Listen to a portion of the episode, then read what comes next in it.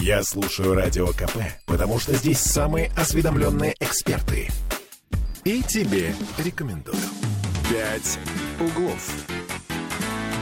А знаете, почему коричневая ветка метро в Петербурге до сих пор не Э, достроена? Вот как ты зашел-то к этому делу? Хитро. А потому что деньги на ее строительство пошли не на ее строительство. Это версия Следственного комитета. Вчера по этому делу взяли бывшего главу э, Комитета по развитию транспортной инфраструктуры и кризисного директора метрострой Сергея Карла- Харлашкина. А В последнее время он занимал должность вице-губернатора Ленобласти. Харлашкину вменяют превышение должностных полномочий с тяжкими последствиями. Ну вот, что это было? Давайте сейчас попробуем э, позвонить э, нашему коллеге. Журналисту э, портала 47 News Виктору Смирнову, который занимается этим вопросом. На связи?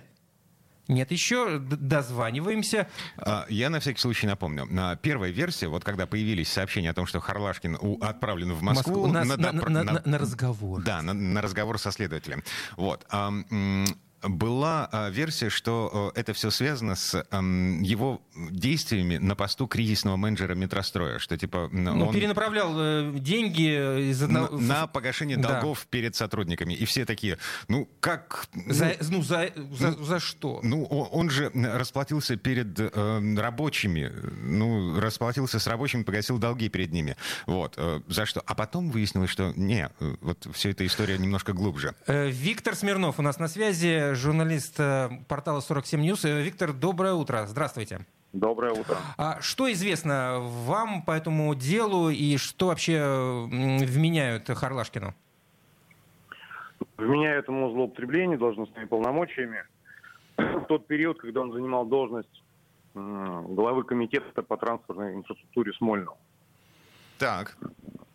А, Ну, это действительно касается метростроя. Если очень коротко, то в Россельхозбанке э, под исполнение контракта на прокладку на одной из линий а, был открыт так называемый целевой счет. По этому целевому счету шли деньги заказчика, то есть города. Э, Естественно, э, тратить их можно было только на исполнение конкретного контракта. М, то есть на строительство Но- вот этой самой коричневой ветки метро. Только на строительство. Совершенно, Мгм. совершенно верно. Но когда начались э, события, с- ну, когда метрострой стал падать, 19 год, особенно активно, примерно с, с весны по, по начало, конец зимы, деньги с этого спецсчета э, стали тратиться на погашение долгов. А, Перед- Ключевой вопрос. Перед кем? А, Потому что э, первоначальная версия — это э, деньги, которые ушли на погашение долгов по зарплате сотрудникам. Святое дело. Ну, во-первых, дело-то может быть и святое, но процедурно слова святое нет.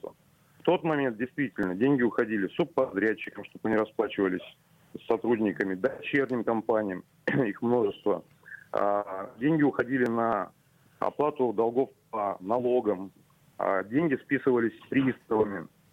А, И в тот момент, здесь же драматургия в чем, что в тот момент и явно там не только Харлашкин принимал решение. Хар- Харлашкин согласовывал, то есть как, как, как структура заказчика КРТИ. А, Он говорил, да, ладно, хорошо, окей, сейчас можно. Но, так, но нужно же вспомнить, что э, слово забастовка, рабочие, то есть город гремел, это был социальный кризис с тысячами сотрудников. И, естественно, тогда это воспринималось как, ну, молодцы, называется. Но процедурно, по прошествии там пары-тройки лет, а, это все криво. Потому что не может быть в а, контрактных деньгах а, такой строчки, как погашение долгов по зарплате там, или по налогам. Там есть конкретно а, болтики, а, гайки, работы по проходке, отделки и прочее. Э, друг- другое дело, почему сейчас вспомнили об этом.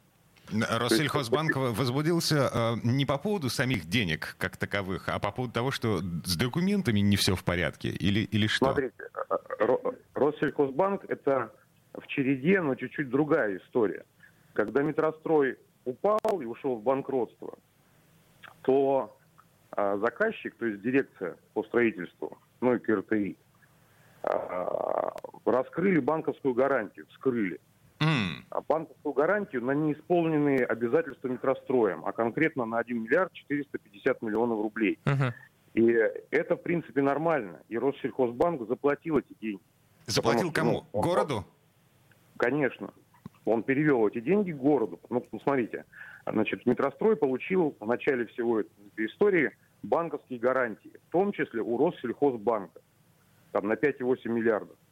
Город, когда Метрострой ушел в банкротство, говорит, «Э, друзья, неисполненные обязательства по этому контракту 1,450. Будьте любезны.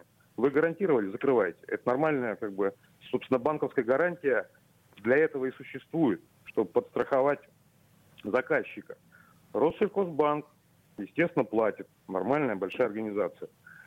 Но после того, как заплатил, а, ну, полагает, что это ущерб. И этот ущерб, по всей видимости, связан с действиями и заказчика, а тогда Харлашкин возглавлял КРТИ, и дирекции по, транс, ну, по строительству, и ну, менеджмента в широком смысле слова. И, скорее всего, Россельхоз а, ну, каким-то образом обратил внимание на эту историю. И тут надо понимать, что, в принципе, по времени все бьется. А, гарантия была вскрыта в феврале нынешнего года. если не ошибаюсь, 24 февраля. А, Виктор, ну, собственно, к августу это и докатилось до... Вы сказали, что э, Харлашкин, безусловно, принимал это решение не самостоятельно. Он э, фактически только, ну, не, не только, но оставлял свою подпись на документах. А понятно, кто еще мог э, принимать подобные решения вместе с ним? Ну, смотрите, город гремит. Слово «забастовка», словом «забастовка» Э, пестрят статьи в газетах. А, действительно, люди остались без денег. Но как вы думаете, наверное, э, это решение принималось за столом, где сидело много первых лиц. То есть а задача была погасить пожар любой ценой, цена, э, цена ну, оказалась... Да, нужно, нужно, нужно немножко вспомнить, что это действительно был ну, прецедентное падение такого огромного предприятия, да еще с такими социальными последствиями. Конечно же, я думаю, что звучало э, «давай тушить тем, чем есть, а потом разберемся». Только потом как бы подзабыли, а банковская структура, которая не мыслит категориями спасти, там, а, и все пропало, она мыслит категориями, ребят, мы э, погасили 1,4 миллиарда и считаем, что это ущерб в результате вашей кутерьмы. Ну, я сейчас сильно утрирую, конечно. Вопрос в другом. Получается, что Харлашкина подставили, это первый вопрос. И во-вторых, а кто этот ущерб э, банковской структуре э, в результате будет возмещать? Ну, подождите, ну что значит подставили? А, просто процедурно Харлашкин согласовывал эти платежи. Хотя, по идее, как заказчик, как заказчик должен был говорить, нет, ребята, как мы можем направить, как вы можете направить деньги куда-то, кроме контрактных обязательств? А он, ну, как нам говорят письменно, согласовывал эти платежи. Поэтому что значит подставили? Если идеально, а, ну, руководство города говорит, нужно выходить из ситуации каким-то образом, ну, падаем, э, то Карлашкин это лишь одна из единиц, которая, ну, ну, вот, вот сейчас следствие полагает, что он поступал неправильно. И процедурно, скорее всего, так и есть. Потому что если он деньги целевые 100 рублей дали на булку хлеба, а вы дали бездомному, то вроде бы хорошо поступили. Только как вы будете отчитываться? Ни булки хлеба, ни денег. Угу.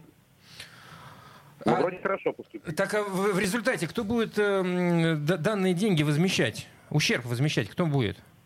Слушайте, но я думаю, что все это, есть же еще гражданский иск Россельхозбанка. Городу. Я думаю, что все это да, я думаю, что все это ну, уйдет в глубокую-глубокую тяжбу. Есть также мнение, что уголовное дело возникло как некий элемент, ребята, мы тут э, серьезно хотим поговорить в гражданском судопроизводстве. А уголовное, ну, мне кажется, перспектив не очень много, но это субъективное мнение. Спасибо. Спасибо. Виктор Смирнов, э, журналист портала 47 News о деле Сергея Харлашкина, которого вчера арестовали на два месяца по mm-hmm. решению Басманного суда города Москвы. Ну, уголовное дело возбуждено по статье превышения должностных полномочий. Эм, речь идет о нецелевом использовании денег, выделенных на строительство коричневой ветки метро.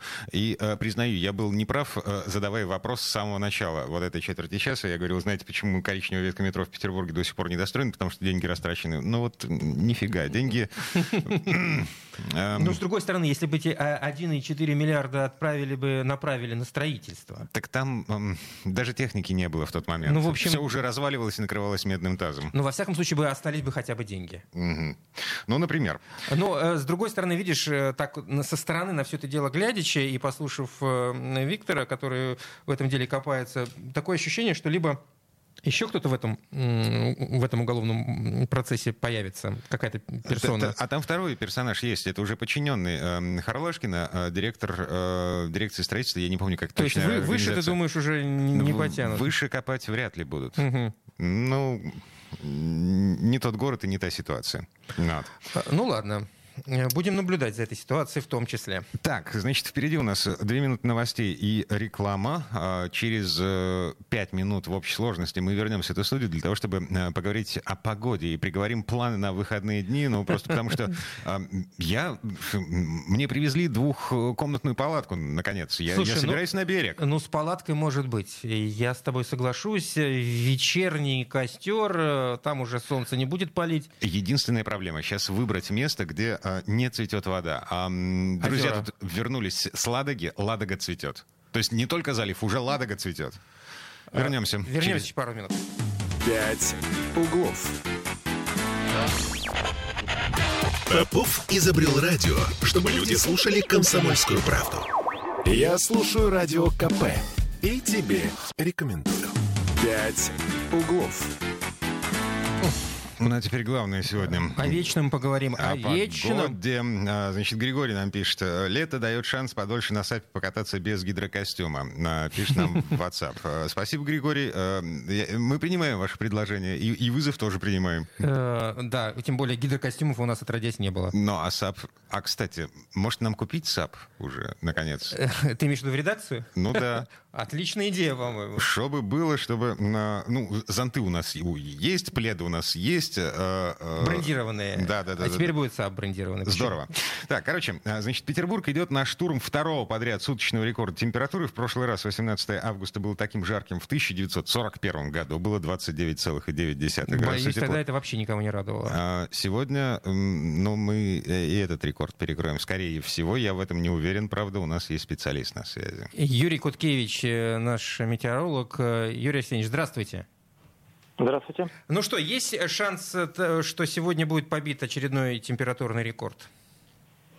Да, да, такая вероятность есть. Э, то, что, ну, скорее всего, температура будет выше, там, может быть, не намного, ну, как вчера, там, на какие-то десятые, а может быть, и на целый градус, но такая вероятность есть. То есть выше плюс 30 опять снова. На, я помню, в понедельник мы с вами разговаривали, э, вот в этой же студии, в это же время, э, вы говорили, что в конце недели, возможно, ну, как-то станет полегче.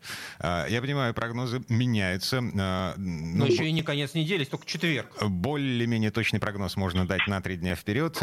Давайте заглянем в выходные. Что нас ждет? Сегодня плюс 30, завтра, в пятницу, сколько будет? Ну, чтобы как-то оправдать свои слова, Э, ну, я могу сказать, что в выходные немножко э, температура понизится. Э, но это, это понижение будет совсем незначительным. То есть, вот если вчера-сегодня мы ждем выше 30, 30 и выше, то в субботу и воскресенье будет 25-27 градусов. Кого-то это может порадует, а, а кто-то скажет, да какая разница. Ну, э, ну вот, вот так вот. И, в общем-то, существенного изменения в ближайшие дни не ожидается. Вот в начале недели, э, возможно, кратковременные дожди местами. О, ну, о, и... о, о, первые дожди за две недели. Да. А температура вот э, так же, такая же, как и в выходные дни, 25-27. То есть вся следующая неделя а, пройдет под знаком этого антициклона, который сейчас расположен вот в, над Уралом и в Придурале, где-то вот Пермский край, вот в центре его расположен. Но это вот как раз позволяет ему качать в наш регион сухой жаркий воздух с юга. Достаточно обширный циклон получается, такую территорию закрывает. А, да, обш... обширный, и главное, что он вот э, не сдвигается никуда, он э, малоподвижен, и поэтому вот эта ситуация не меняется. Возможно, даже все это продлится и э, до 1 сентября. Вот детям-то будет в школу идти совсем неохота. Под дождичек еще более или менее. А тут, когда солнце до жара, хочется еще продлить себе каникулы. А тут жарит. Угу. Безрадостно. А, ну, а что значит безрадостно? Ну, я, я, я за детей переживаю. Ну что, что, осени хочется в конце-то концов. А, да, кстати, а, грибы, ну, как бы все плохо с грибами сейчас. При такой-то жаре, да. Да, и при таком-то отсутствии дождей. Так, а, значит, начало осени у нас вполне вероятно, а, это будет, ну, даже не бабье лето, а, а продолжение. Сдвинутое лето, сдвинутый август. Ну, вот э, Юрий Куткевич нам сказал, что долгосрочные прогнозы дело неблагодарное, да, потом приходится те, те самые прогнозы, которые давал в этой студии, как-то оправдывать оправдывать. Э, а мы без претензий. Без, мы же при, при, прекрасно без, понимаем, без... как это все устроено. Так, Юрий Арсеньевич, на, на рекомендации, вот буквально в двух словах, а, тем людям, кто сейчас будет выходить на улицу. Да я даже не знаю, тут каждый сам для себя решает. Кто-то э, по возможности оголяется, кто-то наоборот старается голову прикрыть. Э, ну, поменьше находиться на солнце, у кого это не связано с трудовой деятельностью, в тени, если есть кондиционер, еще лучше туда залезть. Вот мы, собственно, и последовали вашему совету. Спасибо большое. Юрий Куткевич, метеоролог, рассказывал о том, какую погоду ждать в ближайшие выходные, да и, собственно, почти что до конца августа предположительно, сейчас предположительно, обещают синоптики похожие погоду, как и сегодня, как и вчера. Ну что ты, ну да, что ты? Фатализм слышу в твоем голосе, ты, обреченность какая-то э, совершенно нереальная. Я понимаю прекрасно, что а, от холода ты можешь одеться. Да, вот. От да, жары ты да. можешь спрятаться только одним способом, в кондиционируемом помещении, в машине или в офисе, или дома, если есть кондиционер. Но, черт возьми, ты видел девушек на улицах? Эм, да, это единственный плюс такой погоды. Ну, ну, это я для себя могу сказать. Ну, если смотреть э, на 25-27, которые обещают ближайшие выходные, это куда куда-куда приятнее. Тем более, ты видишь, собрался с палаткой за город, мне кажется, и ты будешь э, больше удовольствия получать от процесса при, так, при таком плюсе, не при, при плюс 31 э, градус. А при плюс 30 я почувствую себя на берегу Черного моря, в Геленджике, например. Вода только, к сожалению, не такая, как в Геленджике. У нашего моря. И очень хорошо. Чем прохладнее вода, тем, тем, собственно, приятнее. Кстати, насчет оголения. Я вот тут смотрю свежие новости. Помните, вчера а, по всему интернету э, пролетело видео, как голый мужик распугивает детей на детской площадке в Красносельском районе, да? Вот. В реанимации этот голый мужик.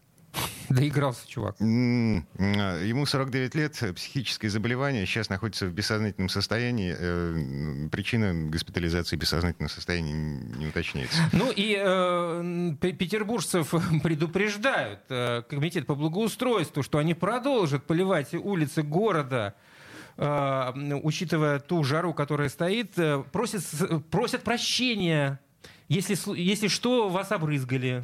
Ну, и, и, извиняйте, говорят. А ну, опять же, видосы видели с Дворцовой? Да, да, да, да, да. Но люди радуются этому, понимаешь, когда э, турист, э, ну, он вынужден, понимаешь, турист вынужден выйти на Дворцовую. У школе он добрался до Петербурга, неважно из какого уголка нашей могучей и необъятной, не посидеть Дворцовую просто невозможно. А тут пекло, там спрятаться-то негде. Ну вот и там постоянно курсируют машины поливальные, которые э, поливают не асфальт, а воздух над асфальтом. Они охлаждают тем самым воздух. Да, они бьют вверх. Э, и, естественно, сопутствующий ущерб это одежда туристов. Конкурс мокрых маек. Э, и да, и потом все эти туристы, ну большинство из них отправляются в Эрмитаж. Пускают, интересно, их туда или нет? В общем, э, поливальные машины продолжат э, заниматься своим полезным делом на улицах нашего города. Всех... Э, а, да, еще маленькая деталь. А, значит, комитет по благоустройству уточняет, что в этих поливальных машинах питьевая вода без шампуня, без каких бы то ни было добавок. То есть, типа, люди, не пугайтесь, это просто вода, чистая вода. То есть, можно. Легко. Девушкам обязательно. Дима, идем на улицу наблюдать. Григорий, кстати, пишет, надо надеть махровый халат, выпить горячего чая, вспотеть, распахнуть халат. И хорошо, пишет Григорий. Ну, не знаю, сомневаюсь. «Пять углов».